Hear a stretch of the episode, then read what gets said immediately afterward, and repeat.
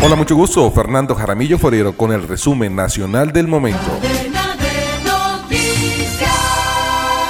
Un fuerte hostigamiento sufrió la estación de policía del municipio de la Playa de Belén, región del Catatumbo norte de Santander, el domingo 4 de junio. El ataque armado se registró cuando se llevaba a cabo un concurrido mercado campesino en el parque municipal. Los asistentes al evento corrieron apenas empezó la balacera y se escondieron. Video grabado por testigos dan cuenta de que en medio de los disparos los pobladores corrieron a refugiarse y ponerse a salvo en la parroquia del municipio.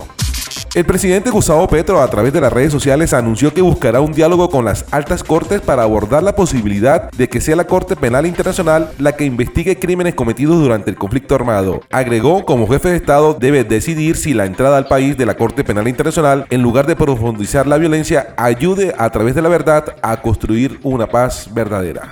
Tras los audios difundidos por la revista Semana de supuestos fragmentos de conversaciones entre el ex embajador de Venezuela Armando Benedetti y Laura Sarabia, la ex jefa de gabinete del gobierno actual, y que despiertan sospechas de financiaciones ilegales en la campaña del presidente Gustavo Petro, él mismo se pronunció sobre la situación. A través de un trino, el jefe de Estado aseguró que en campaña política no se recibieron dineros ilegales, ni mucho menos se han manejado cifras como 15 mil millones de pesos por fuera de nuestra contabilidad.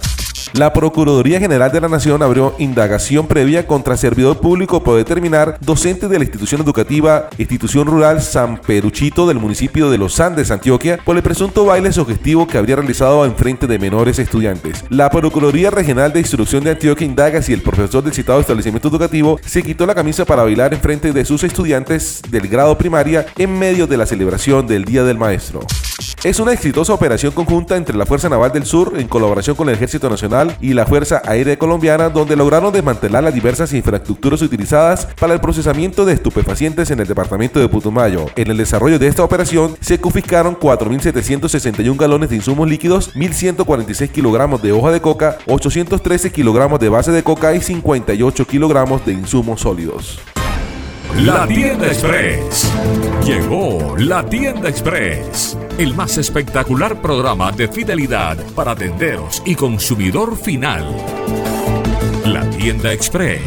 Módulo de mercadeo y radio promocional que se comunica con los tenderos a través de la radio. La tienda express. Mayores informes en el 315-545-3545. La tienda express. En hechos internacionales, el expresidente de Estados Unidos Donald Trump felicitó al líder norcoreano Kim Jong-un por la elección de su país para formar parte del Consejo Ejecutivo de la Organización Mundial de la Salud OMS, un gesto criticado ya por muchos rivales de Trump en la carrera por la nominación presidencial del Partido Republicano.